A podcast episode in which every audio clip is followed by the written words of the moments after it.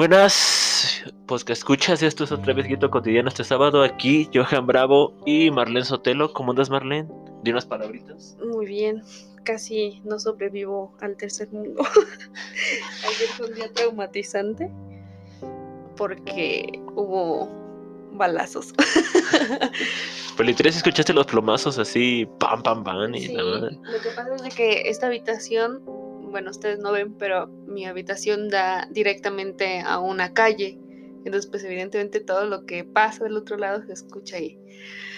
Pues sinceramente no salí, me culié y no iba a salir, no pensaba hacerlo, pero sí se escucharon gritos y balazos allá afuera. No sé si se subió la, la, la noticia o no sé, pero no salí. Sinceramente no salí y no pensaba salir. Y la neta, pues yo iba a venir de a toda madre y Marlene me dijo, no, no vengas. Cuando había pasado todo el desmadre, nada más iba a pasar viendo a ver si había un cadáver tirado, pero bueno. Hablando de... ¡Salud! Hablando de estos temas de la muerte, es justamente lo que vamos a platicar el día de hoy. ¿No? Mi hermano. Sí, así, muy mero. Que la muerte es un estigma para esta sociedad. Abuelitas, tías, abuelitos, ¿qué más? Primos. Es simplemente algo que para nosotros como mexicanos viene siendo mm, algo de lo que no se puede hablar, algo prohibido. No, no, no. Para algunas personas. No, es que, es que mm, no.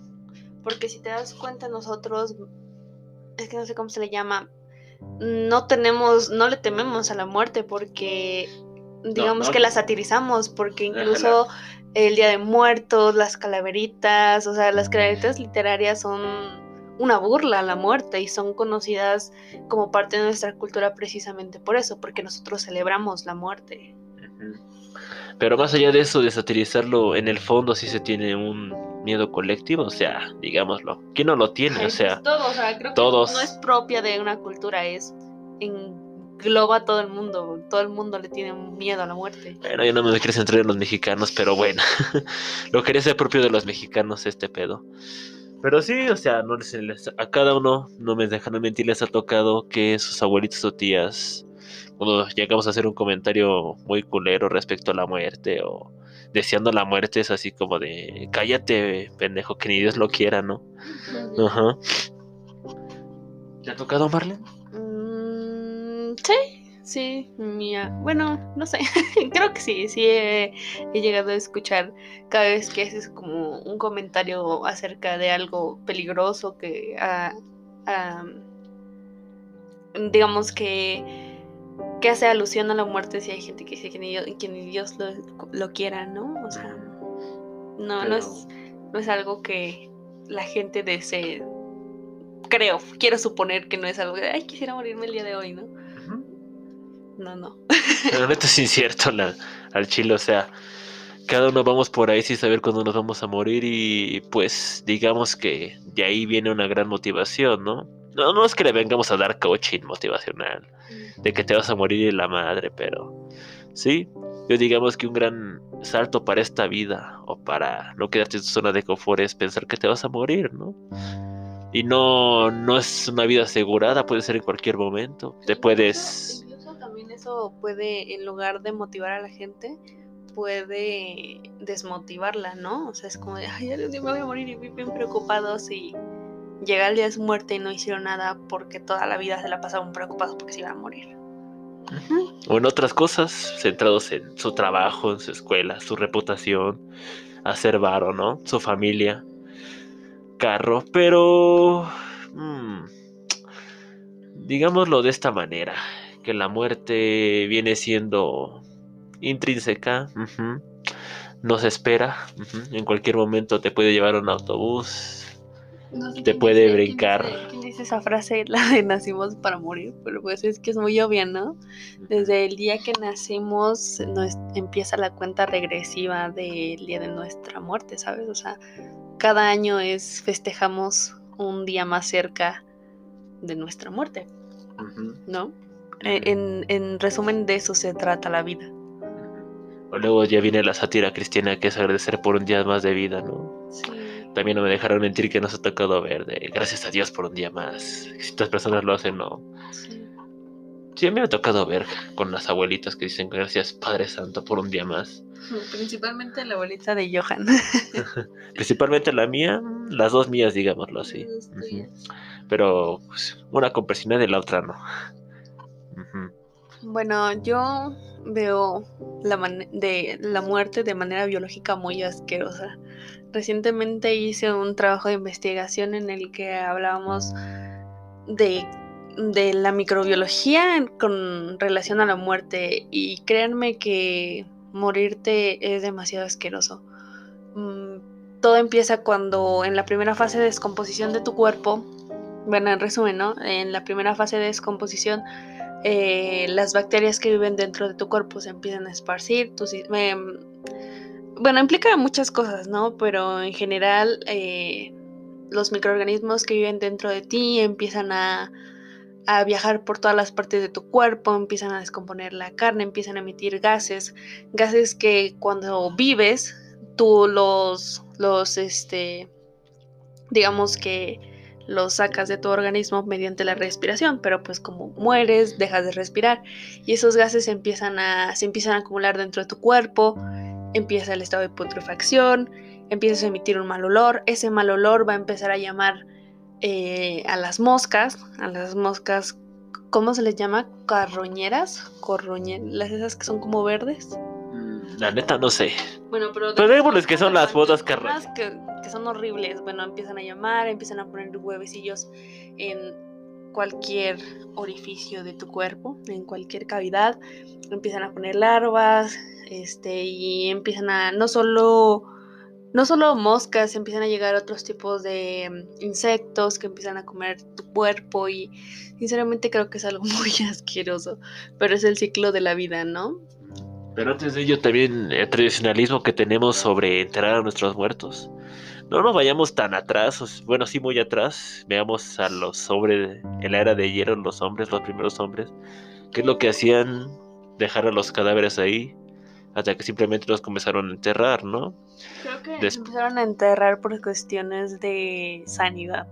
De sanidad. Sí, porque un cuerpo en descomposición empieza a acarrear muchas enfermedades y sí, tengo un vago recuerdo de que en algún momento de la historia los cadáveres no eran sepultados, sino eran metidos como en... Ay, no sé cómo llamarle, eran metidos como en templos y ahí se iban acumulando, pero a partir de eso se empezaron a generar enfermedades que eh, empezaron a crear pandemias, eh, enfermedades mortales eh, a causa de, la descomposición de los cuerpos y ya la tradición empezó a, de enterrarlos para evitar precisamente esa exposición a virus y bacterias que se crean cuando tu cuerpo empieza su fase de descomposición. Y también vemos en la perspectiva de que en ese tiempo nada más era simplemente enterrarlos y ya, o sea, rendieron cierto honor, una cierta memoria y luego irse a dejarlo ahí para nunca volver, o sea, era, digamos que en una época nómada era así, ¿no? Tenían que moverse para sobrevivir, pero cuando se empezó a estancar la, las comunas, la, las, bueno, las, empezaron a estancar las comunas empezaron a tener descendencia ahí, pues es cuando simplemente el cadáver era un era digámoslo así un símbolo para un altar y después entraron los pedos este religiosos y pues ya digamos que de la tradición salieron los panteones ¿Ha sido un panteón de noche? La neta, sí. No me metí, pero por fuera. Ah, no. Es que no, no lo sabíamos brincar. no, yo no lo haría por respeto a los muertos. Sinceramente, no sé si creo en la reencarnación, creo que no. Eh, la verdad es que es una idea bonita eso, o sea, yo de morro la tenía muy presente por mi abuela y porque hacía yoga. Tiene, creen los chakras, en las, en las vibras. Y pues sí, ella me contaba de morro que la reencarnación se podía dar, por ejemplo, en un perro, en una abeja. Eh, tenía la idea de que su hija reencarnado en un perro, o sea, buscaba excusas medio estúpidas para decir que era la recreación tal, ¿no? De tal, ¿no? Por si un perro se me pegaba a mí y me venía, no sé, siguiendo, decía, ah, pues mira, pudo haber sido tal, ¿no? Pero no, digamos que para mí fue una idea bonita de morro, que me la creí, me la creí un chingo. Yo creí que la gente sí reencarnaba, pero a la medida que fui creciendo, pues sí fui siendo más mierda, agarrando ideas mierderas, viendo la realidad, pues ya di cuenta de que no, nada más es como algo estético para, embellecer a la muerte, para creer que hay un proceso. ¿No crees en la película de Coco? La neta, no he visto Coco. ¿No has visto Coco? No he visto Coco en mi vida. Yo sé que mi primo hace ocho días se disfrazó de él, recuérdame. Del Miguelito.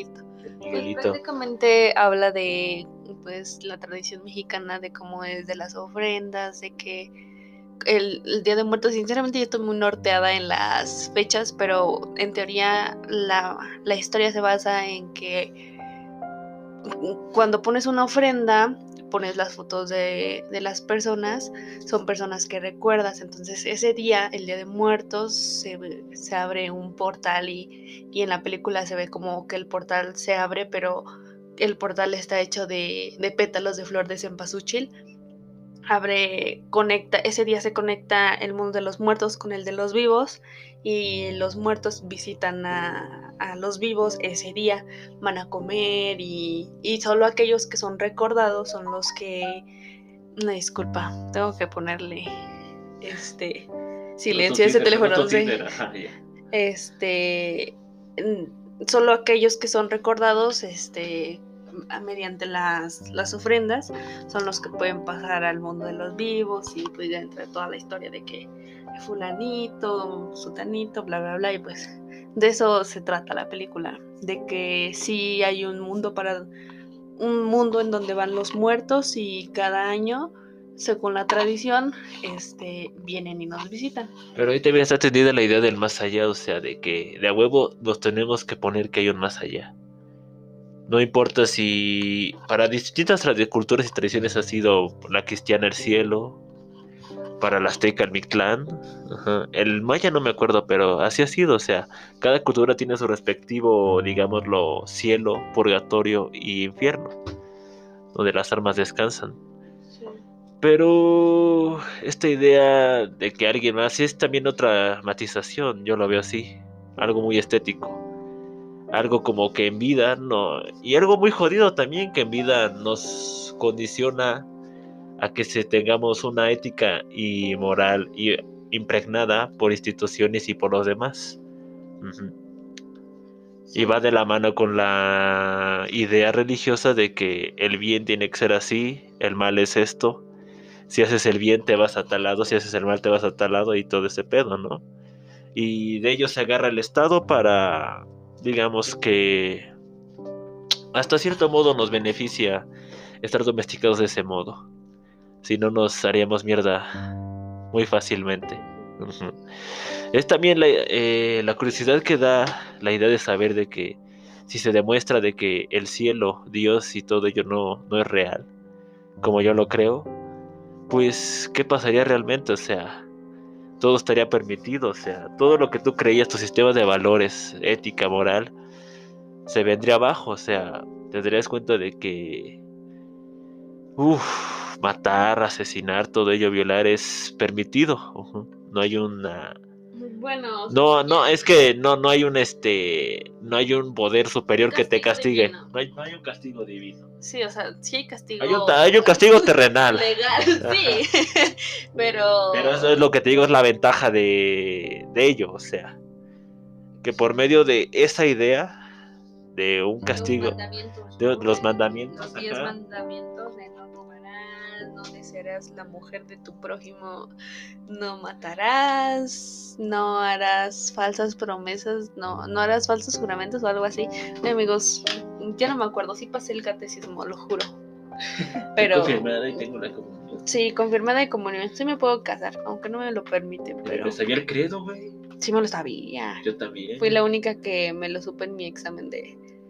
Del, ¿cómo se llama? Del catecismo. Pero, este, continuando a lo que estábamos. de cómo, de cómo la creencia de un ser divino nos, bueno, es que es un tema aparte que también podemos tocar en algún momento, pero de cómo nos limita a hacer muchas cosas, ¿no? En algún momento llegué a empezar, no la terminé, pero empecé a leer la Biblia satánica y hablaba que, que la iglesia siempre busca prohibirte eh, y evitar que vivas una vida, que vivas la vida loca, ¿no? Y decía que, que por qué vivir tu vida como un santo si puedes vivirla de una mala forma y, al igual que todos tus amigos, encontrarte a tus amigos en el infierno, ¿no?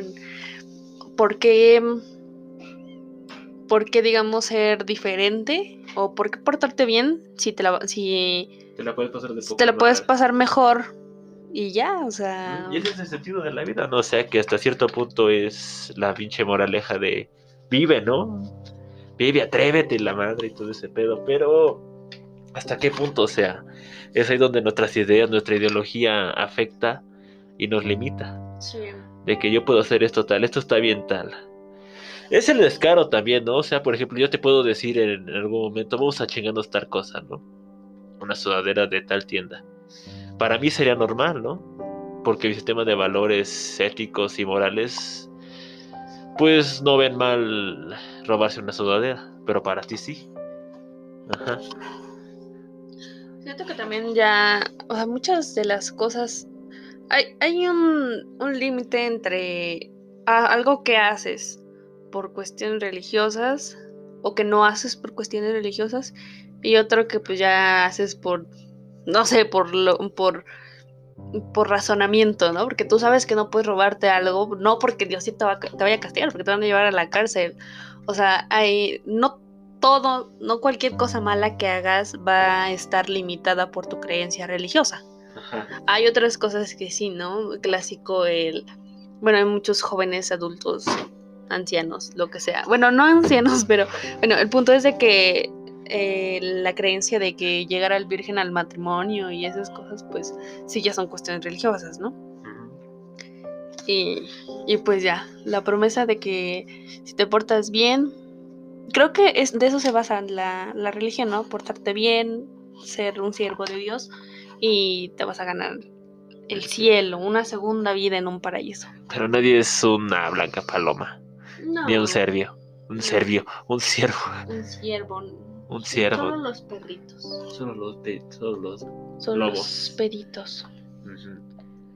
Pero bueno, regresando al tema principal muerte. Hace un tiempo cuando llegué a ver este cuando llegué a ver un video de Dama G, me, se me quedó, bueno, al inicio no lo comprendí, pero después de razonarlo, este se me quedó muy muy pegada una frase que decía que hoy hoy tú eres más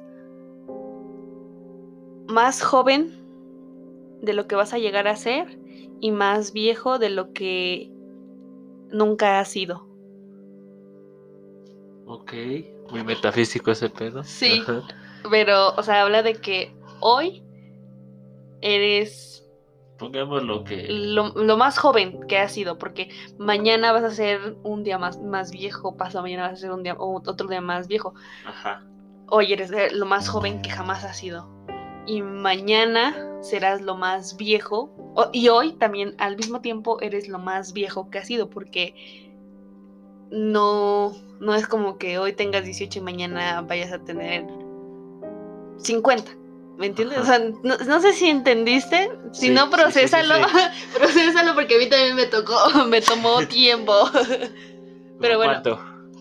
Una semana, más Una semana para Sí, sí, sí. Bueno, pero el punto es de que, pues sí, ¿no? O sea, de eso se trata la vida. Y no solo verla como un ciclo. Un ciclo de reencarnación así, ¿no? Sino que es una, digamos que es una línea recta. Un algo metafórico, ¿no?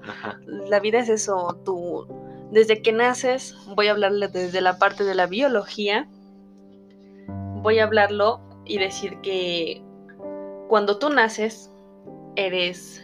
Bueno, no, no, no vamos a hablar de cuando naces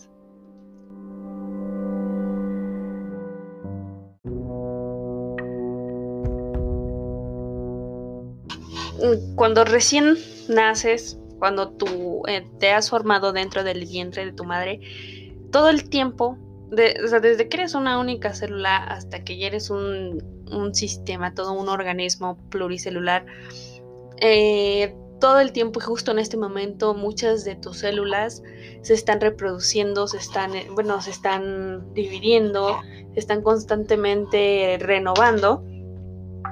Y, y llega un punto de tu vida en donde algunas células dejan de, de no dejan, sino se, se, se, se dividen o es que se me fue la palabra se, bueno, sí, se van dividiendo más lentamente. Y es ahí cuando empieza, cuando, cuando empieza el, el, envejecimiento, ¿no?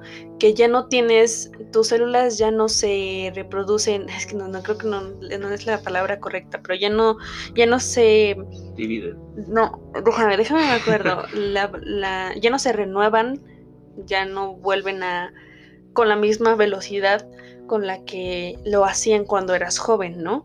Cuando eres ancianito, pues ya si te rompes un hueso ya es muy difícil que el hueso se vuelva a a, unir, a, unir, a reparar. Incluso, o sea, sí se repara, pero tarda muchísimo más del tiempo. si te das cuenta, cuando un joven tiene un accidente, sale súper rápido.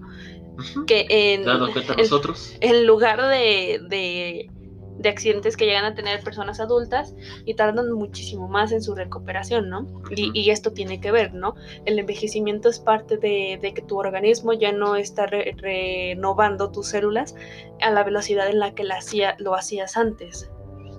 Eh, hay un, uno, creo que es un tema que me gustaría hablar en grito de ciencia, pero sí ahí ya voy a hacer mi, segmento. Mi segmento, pero ahí no hace mucho se descubrió que el... Bueno, en resumen, voy a tratar de resumir todo porque sí me gustaría hablarlo después. Hay una, mm, una enzima, que una enzima, vamos a llamarle enzima que se llama la telomerasa, que es la, la que se encarga de hacer que cuando tus cromosomas se dividen para crear nuevas células, bueno, para todo el, este show del, la, de, del ADN, este, esta se encarga de ir como reproduciendo Ay, es que no sé, no, sé cómo explicarlo de manera no gráfica, ¿sabes? Pero va, digamos que... unas diapositivas, digamos que tus cromosomas se van acortando cada vez que se van dividiendo para formar este, la cadena de ARN, la, la traducción, la transcripción y todo eso, ¿no? Para crear proteínas, etcétera, etcétera, etcétera. Entonces está, está la telomerasa se encarga de, volver a rehacer las partes que se van acortando del cromosoma.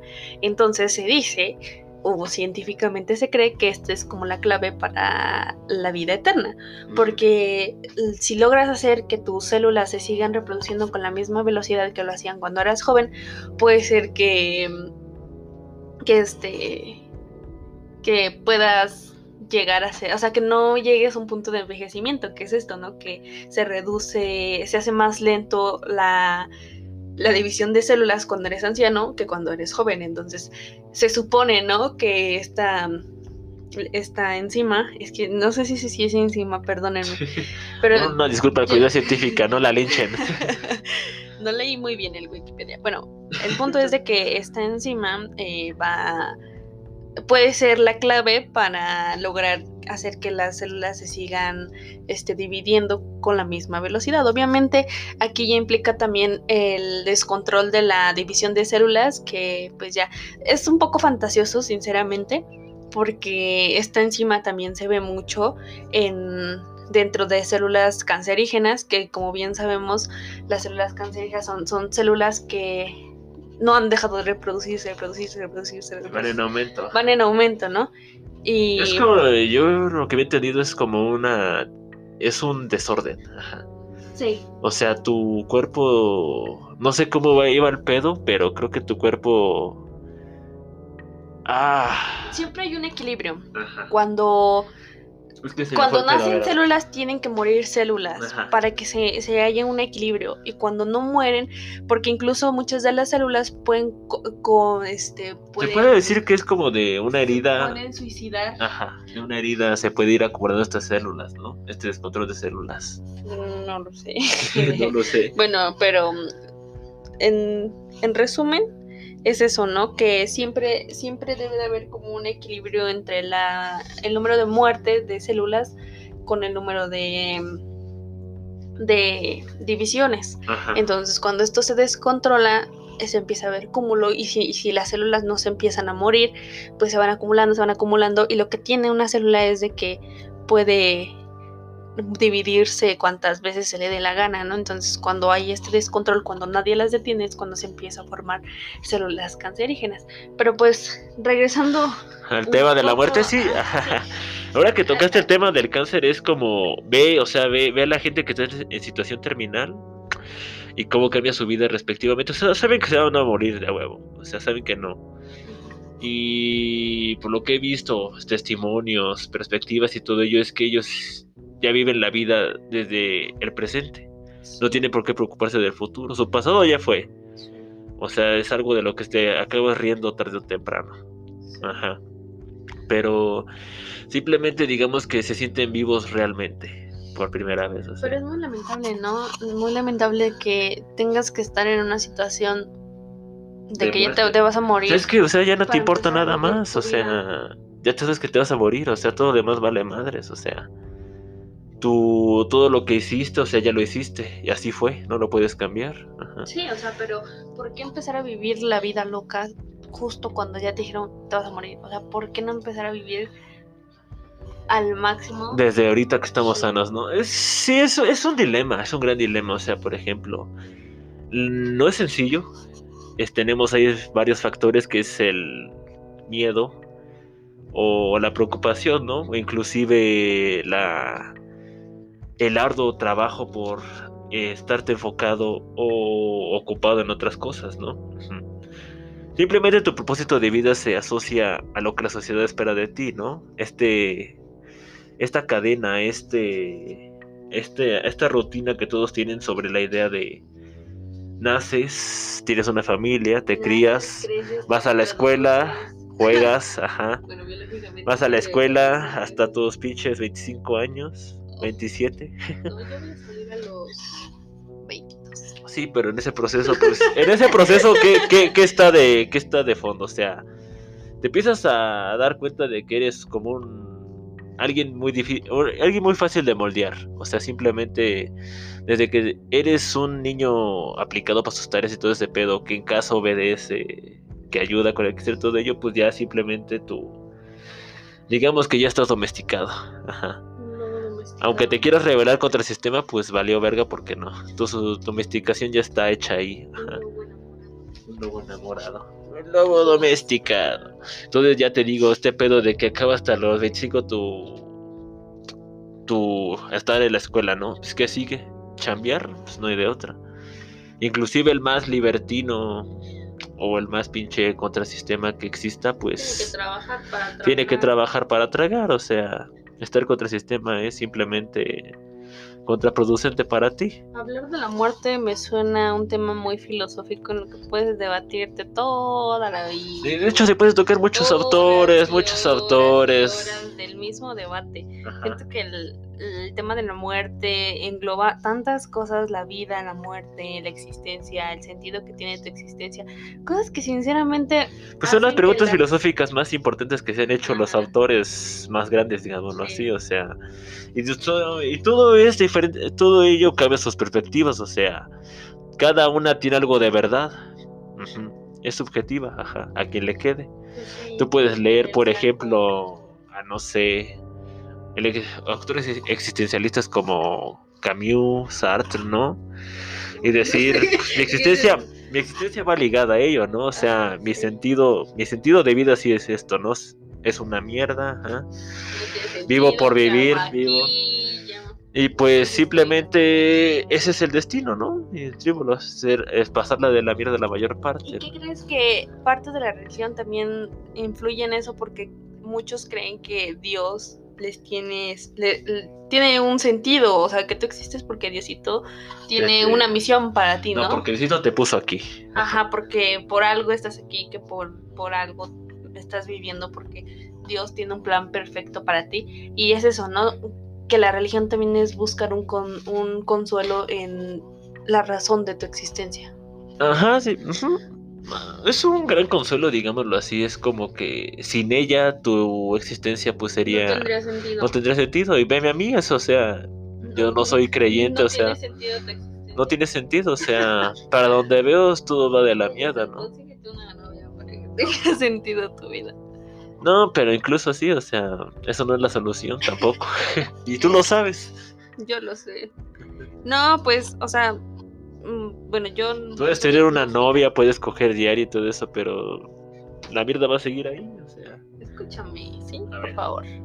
Este, ver, yo soy agnóstica, pero, o sea, no es como que, bueno, soy atea agnóstica, pero, o sea, yo siento que no necesito de algo que le dé razón a mi vida para ser feliz. Para Ah, sí, es lo que te iba a decir. Yo, yo le doy mi propio sentido, o sea, con lo que hago, con lo que intento, con lo que mis actividades, mis hobbies, Sí. todo ello. Sí, eh, una vez hablábamos sobre, en una, en una materia de desarrollo humano que es obligatoria tomar en la universidad, En la mía no. pues, desarrollo humano, la tuya no es opción, no es cierto, tampoco yo, pero el punto era que decía que... Pues yo me metí. Sí, ¿quién te manda? Que hablaba de, de que los seres humanos decían que... mm, Se me quedó mucho esa palabra porque suena muy gracioso, la parte bipartita, que eres una parte física y una parte espiritual o mental, pero que otros autores hablaban de un, de un tercer, una tercera parte, Ajá. que es tu cuerpo físico, tu mente y tu espíritu. Y aquellas personas que no son religiosas, o sea, que no, que no son creyentes de algo, no tienen esa parte espiritual. Pero es que el espíritu se asocia al motor que nos damos para seguir existiendo, o sea, creemos que es algo sobre superior a nosotros. Pero es simplemente, desde mi perspectiva, es algo que le cabe a cada uno. O sea, tu motor de vida puede ser, no sé, Mi babies. tu maíz, ajá, ajá. Pero es la motivación, es tu. la valentía, ¿no? De hacer algo. Ajá. Y sientes, no sé, sentido ese impulso que te da, o sea, te sientes poderoso, pero es la, digamos, lo más que nada la adrenalina de tu cuerpo, o sea. Y eso se puede confundir a veces con Dios, ¿no? Que Dios me dio esta, el valor para ser tal madre, ¿no? Y lo No, es sentí. que, o sea, no necesitas creer en algo para ser valiente y para vivir tu vida al máximo. Y si lo necesitas, pues también está bien, ¿no? no Pues es que a quien le cabe, para- O Cada sea, quien vive su vida de la manera en la que quiere. Y, y pues eso es lo cool. Que somos libres, o técnicamente libres, de. Pues, es- es- es- somos un 50-50, libres y esclavos a la vez. Sí, de, de elegir qué nos guía, de elegir en qué creer. Y pues eso está cool, ¿no? Cada quien depende. Bueno, si tú quieres creer en Dios y, y que Él va a dirigir tu vida, pues está chido. Mm, Hay gente que sí lo juzga y eso, pero pues nosotros no somos así. Nosotros te queremos tal y como eres. Cristiano, budista, Judío. judío, ¿cómo ¿Qué se llama? Un testigo de Jehová, lo que seas. Aquí te queremos por quien eres. ¿no? Pero no toques. Y, y creo que mientras tu vida, si eso te hace feliz y te hace tener una vida plena, pues está cool, ¿no? O sea, si tú vives, si a ti te hace feliz creer en un Dios y así, si a ti te hace feliz ir a los, todos los domingos a misa, pues está cool. O sea, es tu felicidad. Y si a mí no me hace feliz, pues también está cool, ¿no? O sea, mm, obviamente ya cuando las creencias empiezan a chocar y cuando se busca un bien común No, digamos que busca una superioridad de una casta. Cuan- ajá, cuando quieres imponerte ante los demás, pues es de ahí ya. Es, eso sí está mal. Está mal de mol. Ya sé, ya son mamadores. Eso sí está mal. Está mal de Es que dije, eso sí está mal. Es que le haces bien que eso sí está mal. sí, pero otra vez regresando al tema de la muerte.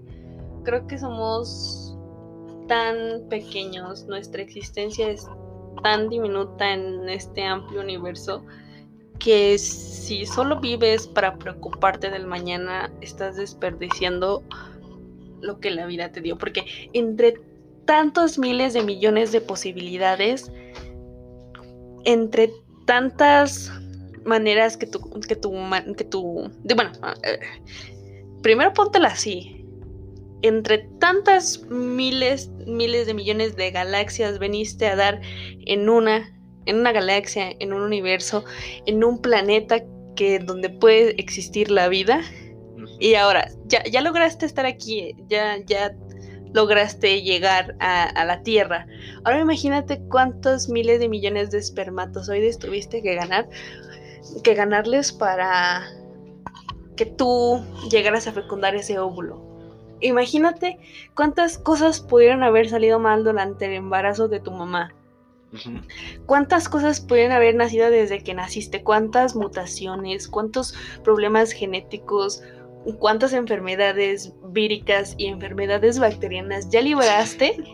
Tantas batallas que, que libras todos los días. Es una constante lucha por sobrevivir. Para que no disfrutes eso, ¿no? Porque la vida es un milagro, literal, biológicamente eres un milagro caminante. Que, hayas llegado hasta un punto de tu vida, hasta este punto de tu vida es un milagro, porque muchas cosas pudieron salir mal desde mutaciones, como lo dije, desde un gen mal, este, mal plegado, una proteína que, que no se que, que no sé, bueno, lo que sea que hagan las proteínas. Es que no quiero dar spoilers de mi, de mi podcast, pero bueno. Ya lo que sé es que forman cadenas y forman los, ligamentos. Sí, los, los todo. en realidad las proteínas son, son base, ¿no?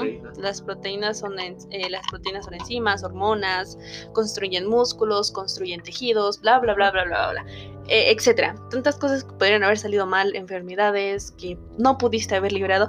Tú eres un milagro viviente, todos somos un milagro viviente y que no aproveches el milagro de la vida que todos los días tu biología, no Dios, no cualquier ser poderoso en el que tú creas, tu mismo cuerpo, ese milagro que tu cuerpo ha creado, que no lo, no lo aproveches, pues, qué lástima, o sea, es que volvemos a eso, es el limbo de si lo aprovechas o no, o sea, nadie está, nadie, es muy difícil que alguien dé ese gran salto de que le valga verga y diga, sí, no mames, o sea. Incluso yo que te estoy hablando y que te estoy hablando del milagro de la vida, yo no he saltado ese limbo, ¿no? O sea, yo aquí hipócritamente te estoy hablando de vivir al máximo y ser libre y lerigo, lerigo como diría la frase, pero pues yo no lo hago.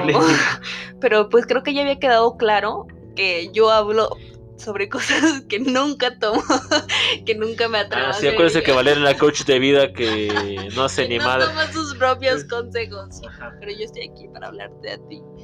Tu, tu existencia en este momento es un milagro biológico y pues no sé, no pienses en la muerte piensa. Pero es que a veces es inevitable, o sea. Obviamente, obviamente si vas en el camión y ves que se suben unos cholillos, pues sí piensa de hola Dios, soy yo de nuevo.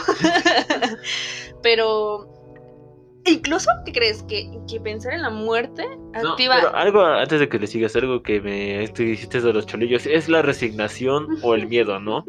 O sea, por ejemplo, tú ves que de, estás en una situación en la que ya no hay retorno, o sea, un choque, un, o simplemente que te van a arrollar, ¿no? O sea, ¿es el miedo, el pavor o ya simplemente resignarte a que te vas a morir? ¿Cuál tomarías tú? ¿O qué posición te verías? Es que hay muchos tipos de miedos. Eh, eh hay muchos tipos de muertes. sí, sí, sí, obviamente, pero era lo que quería tocar ahorita. Es de que el miedo a la muerte... Yo, me refiero a una muerte lenta. Escúchame. Sí, escuchando. Que... Este el miedo a la muerte activa activa mm, conexiones en tu cerebro que hacen que tengas diferentes reacciones. El miedo te ayuda a sobrevivir. El miedo a la muerte te ayuda a actuar en, actuar en cuestiones de vida o muerte, ¿no? El miedo a la muerte puede hacer que si ves que viene un carro o así, el miedo a la muerte hace que te detengas, que te hagas para atrás. El miedo eh, activa ciertos estímulos en tu cerebro que, que lo que hacen es como, tenemos que sobrevivir, men, ¿no? Entonces, siempre supongo, quiero suponer, que, bueno, no quiero suponer, a veces cuando se está en una situación muy peligrosa, tu cuerpo mismo se, se activa en un se pone en un estado de alerta y busca de mil maneras sobrevivir. Algunas veces solamente se colapsa, entra en shock, pero este muchas de las veces actúa.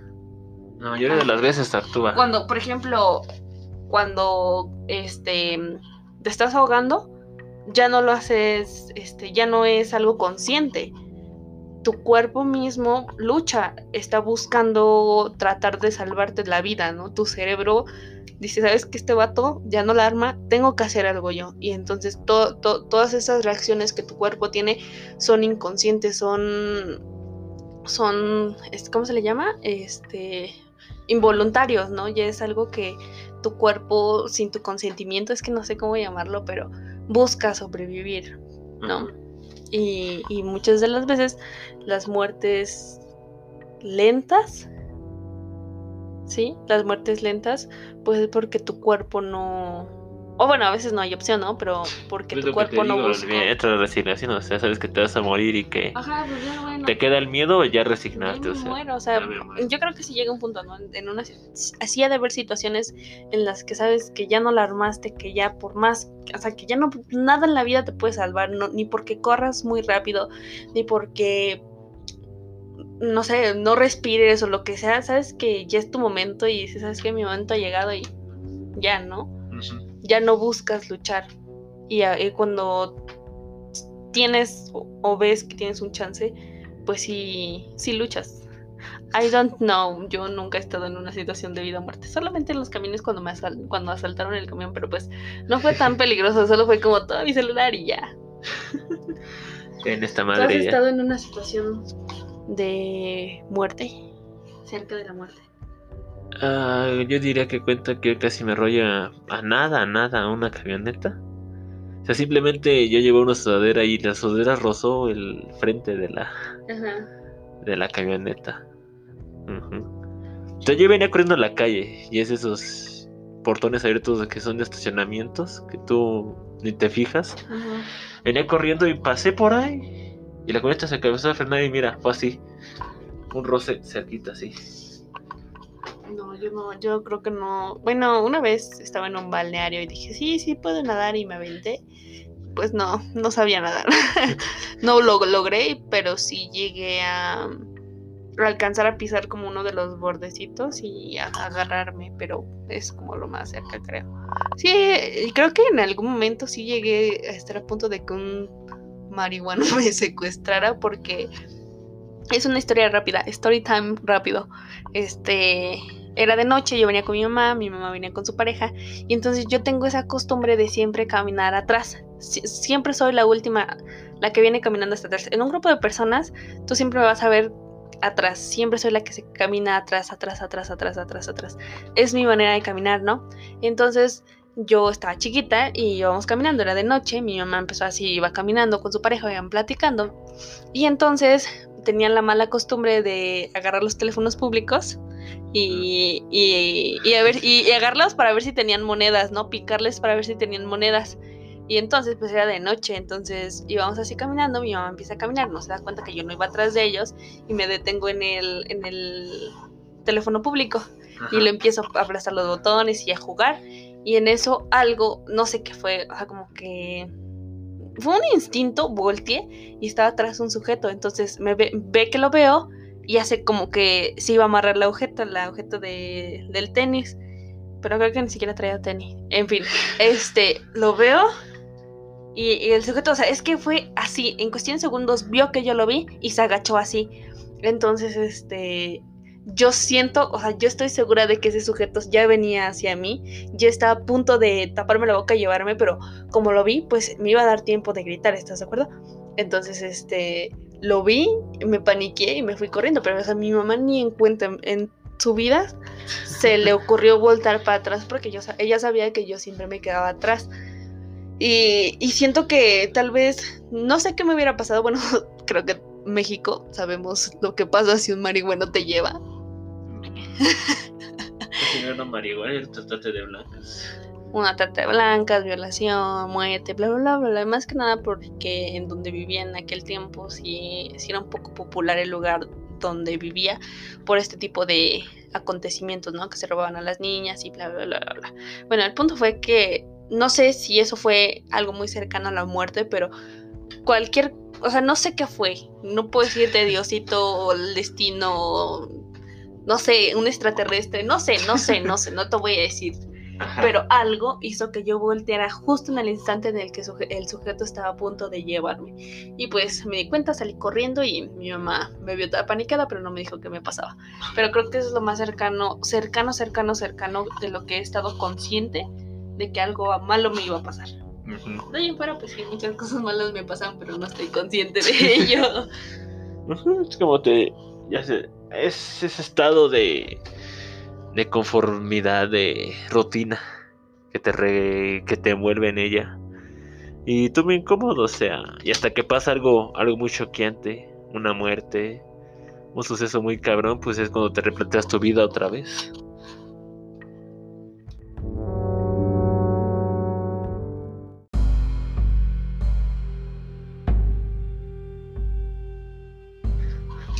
Y de ahí en fuera, pues. Viene otra vez este idea de la muerte, idea de qué has hecho con tu vida. Y, va entras en un bucle muy cabrón de. ¿Qué carajo, no? Debería de hacer esto. La cagué aquí, la cagué allá. Debería ser mejor persona, pero al final, ese momento de reflexión por la muerte, se va a la mierda y vuelves a tu antiguo estado. Sí, eso es lo que te iba a comentar, ¿no? Que sí puede ser que por unos meses te sientas muy choqueado y digas, hoy no tengo que cambiar, tengo que empezar a vivir mi vida mejor. Y pues sí, ¿no? Es como que sí, sí funciona, pues pues se te olvida y vuelves a la rutina y bla, bla, bla. Me pasa, me pasa muy seguido. Oye, te iba a preguntar. Perdona que me salga mucho, mucho del tema, pero tú cómo tomas agua de la botella? ¿Le tomas así? ¿O le tomas así? La segunda. ¿Sí? Sí, ¿por qué? Es que a mí toda la vida me educaron de no le metas toda tu boca a la botella. Pero he visto, mm, con esto de que ya estoy en la onda de la chaviza de las monas chinas, he visto que cuando toman agua le meten toda la boca a la botella. Y se me hace lógico que lo hagan porque la botella tiene un tamaño ideal para las bocas, ¿no? Pero... Ahí es lo que tocas el tema de algunas chinas, es el tema de la... de la muerte de los famosos, ¿no? De las estrellas, de aquellos que son muy conocidos, o sea. Es muy relevante su muerte, no, es muy relevante, ¿no? Que te lo pasan en televisión y todo el pedo, el funeral, pero tú como simple mortal, si vales verga, es así. Nadie sabe, nadie se va a dar cuenta. bueno, tu familia. Solo, uno, solo unos pocos tienen el... seres queridos, tus papás o... Solo unos pocos tienen el placer de que su tumba sea visitada por turistas mundiales, músicos, actores, escritores. Que paguen por ir a ver tu tumba, solo muy Ajá, a huevo. Y lugares exclusivos, patines exclusivos, de los más chidos. Que ahorita que dices monas chinas, me gustaría hablar de un tema bien curioso, que es como la industria del K-pop. O sea, es, es, una industria tan organizada, tan así, pero que, bueno, perdona, de una vez, hay que hablar, porque, ¿por qué no? Eh, yo no soy muy experta en el K-pop, evidentemente, porque tiene un mes que me empezó a llamar la atención por las Black to the Pink. Pero lo poco que he investigado, porque cuando algo me gusta, me gusta como así. Eh, el K-pop nace hace mucho tiempo, bla, bla, bla.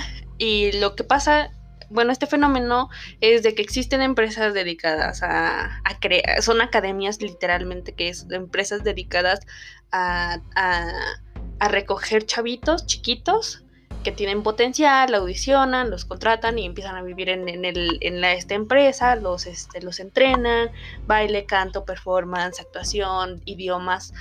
Dejan la escuela completamente y los empiezan a educar para ser unas estrellas. Son escuelas para ser superestrellas, pero eso implica dejar la escuela, este, o sea, no tienen carreras universitarias, tienen sus carreras así, ¿Tú crees, o sea, a las, a las idols, porque se les llama idols, eh, a las idols femeninas, se les controla eh, la dieta porque los estándares de Corea, los estándares de belleza, pues que delgadas, bonitas, y incluso algunas tienen un talento muy increíble, pero este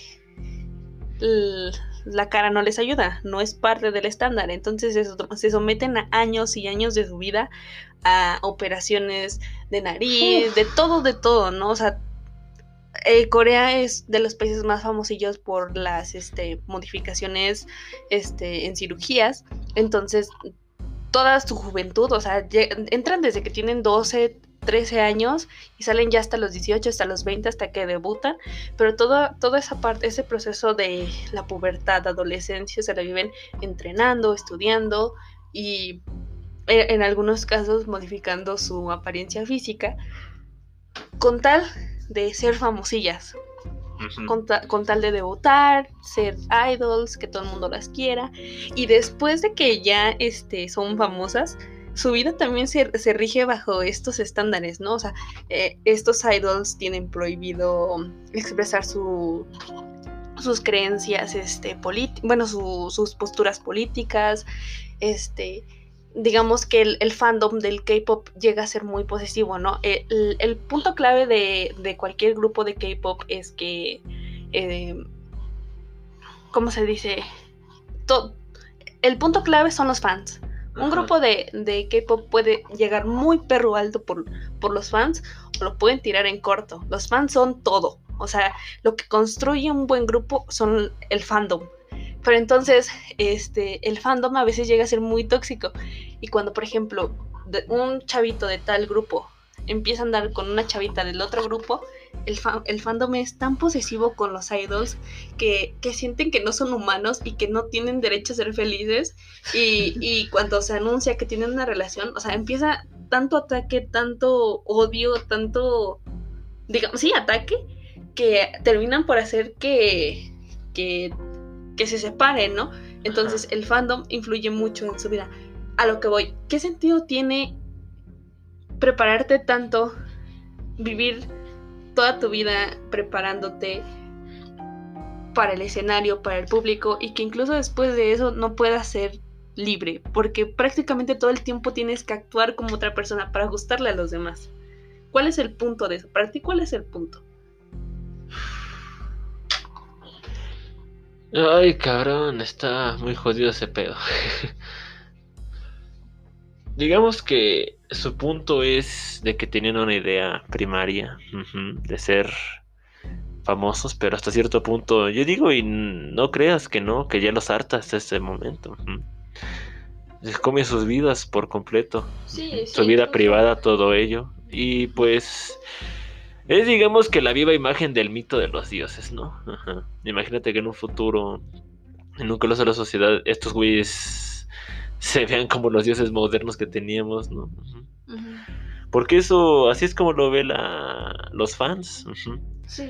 Son como alguien inalcanzables, intocables, perfectos.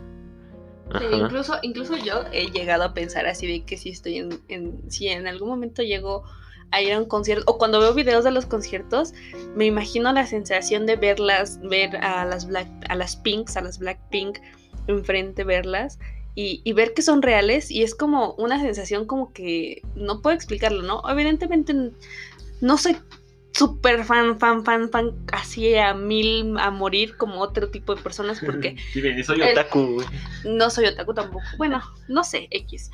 El punto es de que, como habían, como lo hablaron en el fanatismo, pues hay niveles, ¿no? Entonces sí soy fan, me gusta mucho y, y sí, obviamente si suben un video a YouTube, pues yo estoy ahí viéndolo. también este fandom es como un sentido de vida, o sea, Ajá, no, viven para ello. Sí, sí, sí, sí, exactamente, o sea, tan jodida está su, su, historia, no sé, su vida que tienen que... No, es que, ¿qué crees que a veces eso mismo te, los mismos idols o personas que siguen esto, les, les da un sentido y no es que su vida esté jodida. Muchos jóvenes adolescentes viven en situaciones terribles, sus vidas son horribles y, encuentran un, una salvación. soñar, ¿no? Ajá. Una aspiración. Encuentran un, un alivio, algo, algo que los reconforta, ¿no? Eh, el show mediático, sea cual sea, lo que tiene los, las, la, la, empresa del entretenimiento actual, lo que tiene es de que buscan hacer, es que no me acuerdo cómo se le llama esto, pero lo que buscan es como el, para que un show, digamos, un show de televisión, Kim Kardashian, ¿no? las ¿cómo se, llama- cómo se le llama el, el show de las Kardashian? Las with the. Ajá, esas. eh, la clave fue que hacen sentir al espectador parte de las de sus vidas de ellas, ¿no? O sea, les cuentan todos y, y esa sensación de sentirte parte de algo grande hace que, que se haga como una obsesión, como una adicción. Sentirte parte de algo súper importante, súper grande como las Kardashian, te, te genera adicción, ¿no? Y eso también ocurre con famosillos este, de cualquier tipo, de cualquier tipo, sea K-pop, sea... Bueno, de, de mexicanos creo que no hay tanto fandom así tóxico. Pues de sí, cómo no, no, no, Dali, Belinda, ¿no?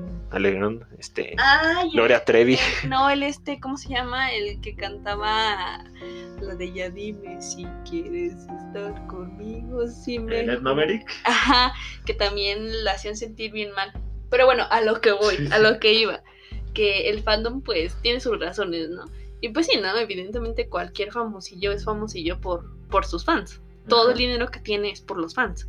Por los que vende, por todo eso, bla, bla, bla. Por los que. Ajá. Por- o sea, por lo que vende, ¿no? Por la música, o sea, la música, el maquillaje, lo que sea que vende. Ajá. Pero para mí, eh, desde mi perspectiva, ¿por qué vivir una vida tan restringida si no, no eres feliz? Pues porque es su chamba, o sea, igual. Sí, pero ¿por qué sea, eliges esa chamba? Porque es una idea primero, o sea, tú como que, ¿por qué tocas un instrumento primero? ¿Por qué quieres ser famoso? Para No, tener su vida, ¿no? porque a la gente- hay- hay- hay Para asemejarse a un modo de vida, ajá. No, no, no. Hay gente que toca instrumentos porque los hace sentir. Porque la música O sea, eso es lo que Es voy, o sea, eh, ¿por qué los tocas? O sea, que ganen dinero de ello, pues sí. Ajá. Pero parte de eso. Y siento que sí, Y muchos. digamos que en un principio es chido, ¿no? O sea, alcanzar el más grande al nivel de fama. Pero ya estás sujeto a ser un pinche esclavo de giras, de y- conciertos. y- incluso tu vida. Para ¿no? ganar varo. No poder ser libre, no poder irte a tragar al McDonald's porque los fans no te van a dejar de hostigar, ¿no? Eh, Pues es como. Sí, dinero. No, es, es un aumento del ego, eso sí. Sea, yo siento que ah, yo digo, sí hay gente y pues la hay porque el mundo tiene muchísimos famosillos, pero siento que nada en la vida este pagaría mi libertad, mi libertad de expresarme, mi libertad de ser quien soy y más que nada de mi libertad de hacer las cosas que me gustan hacer, ¿sabes? Para mí eso no tiene precio, pero para muchos sí. Y Pues, pues sí, ¿no? no. Siento que también ser como una persona súper famosa pues tiene sus ventajas, ¿no? O sea, en un apocalipsis zombie ven a, a un idol o a ti, pues obviamente van a salvar a la- al idol, ¿no? Y muchas Ajá. cosas, tienes dinero, tienes este, fama. Y creo que también la fama es, es algo, un tema interesante del cual deberíamos hablar, del por qué la fama, ¿no? Por, Pues velo desde tu Facebook y tu Instagram, o sea, ¿por qué se da la fama en ciertas personas? O sea, esa pequeña fama que tienen. Pues atributos, rasgos, cuerpo, ¿qué más? Actitud podría ser también, pero... también sus talentos, porque hay gente muy talentosa famosa. Talentosa, pero Bueno, hasta cierto punto. es- Nos debíamos un chingo de la muerte. Ah, nos desviamos mucho, pero sí era un tema que me interesaba saber tu opinión, porque no sé, como que tal vez podrías darme una respuesta a esa cuestión de por qué vender tu vida. Pero pues gracias a que la, a que venden su vida, pues hay música bien perrona. Y Ajá. pues, Y pues tiene vida de rockstar, ¿no? Aparte de que se chinguen el culo en giras, pues sí. Sí. o sea, eh, Es el, ese, personas mira, van ese- a ser la clase, van a ser de aquellas que van a, los turistas van a pagar para ir a ver sus es lo que te decía, o sea, esos güeyes, o sea, Exacto. es es como, ah, se me fue el pedo, se me fue la idea, pero Pues es eso. ese es eso. Ellos ellos simplemente son el arquetipo ideal de cómo se vería uno con cierto tipo de cabello, cierta ropa. Si fuman, si se drogan. Incluso hasta eso tienen prohibido los idols, ¿no? ¿Sí? Y si, o sea, Entonces si ese ya es un pedo más cabrón, pues porque de un músico como, no sé, de una banda como Cage the Elephant o también para esos güeyes, pues sí es una gran diferencia porque esos güeyes van y hacen lo que quieren. Oye, lo ajá. que se me super rabia. No, pero eh, este, este, bueno, más que nada por la cultura eh, asiática, por ejemplo, desde que están chiquitos, o sea, a ellos no se les permite tener alguna modificación, digamos, ningún piercing, ningún tatuaje, nada de eso, tienen que tener un cuerpo así de 10. También, in- o sea, es tanta la protección que no se les deja manejar un auto. No mames. Y algo que se nos olvida es que pues, son personas también, son, se van a morir algún Y, y día. ya ves que esta onda de, de, de los jotos está súper mal vista en Asia. Entonces, hasta eso, que se muestren... Sí, parte del marketing de, de los grupos del K-Pop eh, entra el jotear entre ellos, porque pues hay fandom joto y pues etcétera. Pero que ellos se digan abiertamente que son gays, que son lesbianas o lo que sea, o que están enamorados o lo que sea, eso implica también un, Un golpe. un golpe y puede acabar con tu carrera. O sea, es tan. ¡Ah! Es el loco. jodido mar de ideologías y Sí. lo que creemos o lo que debe de ser, pero, mm, pero Pero bueno, esa Pero bueno. no existe aquí en México. Yo tal vez sea una pionera en la industria del M-pop. pop, no. M de México. Bueno, aquí- a lo que iba es de que sí, hay muchos artistas que son liberales y que pueden hasta salir fumando marihuana en sus videos. Pero eh, ve, vamos a poner un ejemplo. Este, en el video de The Weeknd, apenas que salió, que tienen como sexo con un cadáver, que es la necrofilia, pues aquí, por la cultura y todo eso, pues es como, ah, qué loco, incluso te da cringe, pero hasta ahí llega. Pero ya date cuenta que ya nos vale madre ver ese tipo de cosas, ya es normal, pero una, para una audiencia más madura sí es así inadecuado. Y vienen a y deja mamar. tú eso, o sea, Sí. para ti puede ser inadecuado, es como, ah, pues ya no lo veo, lo quito y ya. Ajá. Pero allá en, en, en países asiáticos, principalmente en Corea, apenas me di cuenta de ese fenómeno. No me di cuenta, he, he estado presenciando muchos tipos de fenómenos en el que en uno de los videos eh, de las Blackpink, una de las chicas, este, en el video musical, sale como enfermera. Ajá. Pero, o sea, te juro por Dios que no tenía ningún aspecto, o sea, no era como el clásico traje de enfermera, así como de enfermera. Como del IMSS, ajá. Ajá, no. Obviamente era una farda cortita, pues, pues la chica está bonita y pues X, ¿no? Ajá. Pero entonces el público lo tomó tan mal diciendo que ese, esa, esa- esos cinco segundos de video, ni siquiera cinco, tres segundos, donde se veía a la chica con el traje de, de enfermera, daba alusión como que trataba de sexualizar a las enfermeras. Pues. Fue tanto el impacto Es que ese, ese pedo ya, ya existía, o sea, date cuenta que la sexualización de cualquier madre, de monja, de profa o de enfermera ya, ya existía, pero es que como, digamos que estamos en una, estamos en la época de que todos quieran dar su pinche palabra y que, por Twitter se puede solucionar es todo. que es eso, es a lo que voy. Cuando algo no te parece, obviamente hay cosas que son correctas y cosas que no son. ¿Estás de acuerdo? A veces no te parece, dices, pues está bien, ya no lo veo, no, no consumo este contenido. Pero allá es, las- la- es un contraste bien interesante en cómo allá, si algo no les parece, luchan y luchan y luchan hasta que lo quitan. Y eso fue lo que pasó. Cortaron esa parte de- del video y lo sustituyeron por otro. Pero cuando, o sea, en realidad no, no tenían nada de, de sexualizado, ¿sabes? Y es también hipócrita, pues porque somos seres sexuales, o sea, es nuestro instinto, pensamos en ello todo el tiempo y pues por qué chingados andar reprochando que quiten esa madre si a todos nos encanta verlo como hombres. Y, o sea, y a mí me gusta mucho ese contraste, por ejemplo, con los videos de esta Cardi B con WAP. Ajá. Es como, what the fuck, ¿no? Y allá, o sea, la morra estaba vestida, está así. Es como, súper cute. Hicieron que borraran esa parte. ¿no? es como la- el impacto del reggaetón también, o sea, ¿por qué le gusta tanto a las morras? Más que nada a las morras, más chicas que nosotros, pues Al porque Maluma Baby. el Maluma Baby, pues porque es simplemente su medio de expresión, es tan, digamos que esto ya es una época muy represiva, ¿no? Date cuenta y ya los chavos, los chavos ya son más, Los chavos. Son, digamos que más, este... Le llaman era de cristal, pero... o sea, No, ya digamos que son más de casa, no son vagos como nosotros. No, tú, yo no. Como yo. Pero yo no soy. O sea, no tienen esa idea de que su No vida se puede regir por su por su manera. Pero bueno, Regresando a lo que nos truje Checha. Bueno, ya es un tema que sí me gustaría platicar contigo después, ¿no? Pero bueno, bueno, bueno. La muerte.